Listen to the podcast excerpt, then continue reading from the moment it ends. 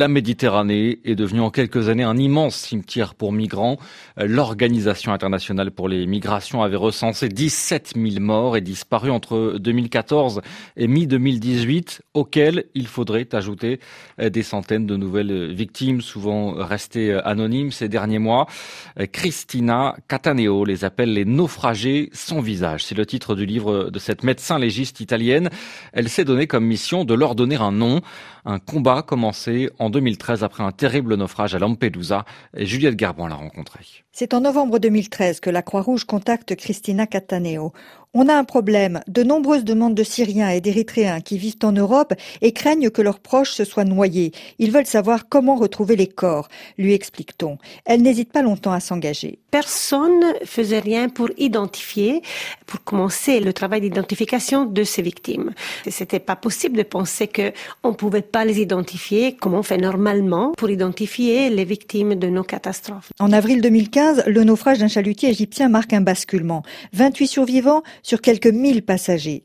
Les autorités italiennes mettent alors tout en œuvre pour identifier les victimes. Christina Cataneo écrit dans son livre une lueur d'humanité a un instant déchiré le ciel gris de la colère et de l'hostilité, et elle est fière de son pays. Absolument, je suis encore fière de cette chose, euh, de ce qui s'est passé dans ces années, parce que euh, il faut penser que centaines de milliers de vivants que l'Italie accueillait, ça veut dire les identifier, euh, faire de, du vrai accueil, penser à eux, et en même temps, elle a fait démarrer une, une, une opération énorme. Le gouvernement Renzi fait remonter le bateau et installer en Sicile une morgue où 80 médecins légistes venus de 12 centres hospitaliers se relaient jour et nuit. Christina Cataneo est entrée dans la soute de l'épave. Elle en restera marquée pour toujours. On voyait qu'il y avait une densité de morts de 5 par mètre carré.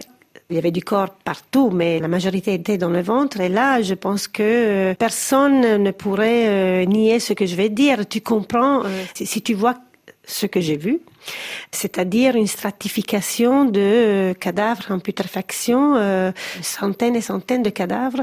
Tu comprends immédiatement le désespoir et le risque qu'ils sont prêts à courir pour fuir, euh, échapper. Ça peut être la pauvreté, ça peut être la persécution, mais c'est quelque chose qui lui fait tellement peur qu'ils sont prêts à courir ce risque et ils savent très bien ce qu'ils risquent. Identifier les victimes est une question de dignité pour les disparus, mais c'est aussi indispensable pour des raisons concrètes qui ont un impact direct sur les vivants, explique la médecin pour la santé psychique et mentale de la mère qui ne peut pas commencer le deuil si elle ne sait pas si son fils est, vivant ou mort. Euh, on sait que ça porte à de la pathologie mentale, mais aussi pour les normaux actes administratifs qui sont euh, les certificats de mort. On a vu des orphelins qui étaient bloqués en Afrique quand il y avait une tante qui voulait les adopter, mais ne pouvait pas sans certificat de décès de la mère et du père. En quatre ans, Christina Cataneo et ses équipes ont compilé plus de 300 fiches de recherche établies avec les familles et identifié les restes de 1484 personnes disparues au cours de 17 naufrages. Il faut continuer à croiser les données et elle en appelle désormais à l'Union européenne. Les morts sont dans le sud de l'Europe. Les parents, ou la majorité, beaucoup de parents sont dans le nord.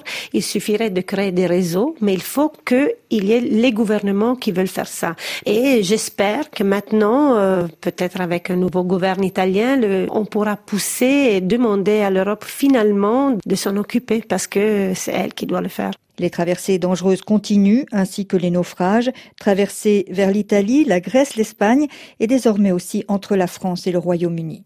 La chronique des droits humains de Juliette Garbrand.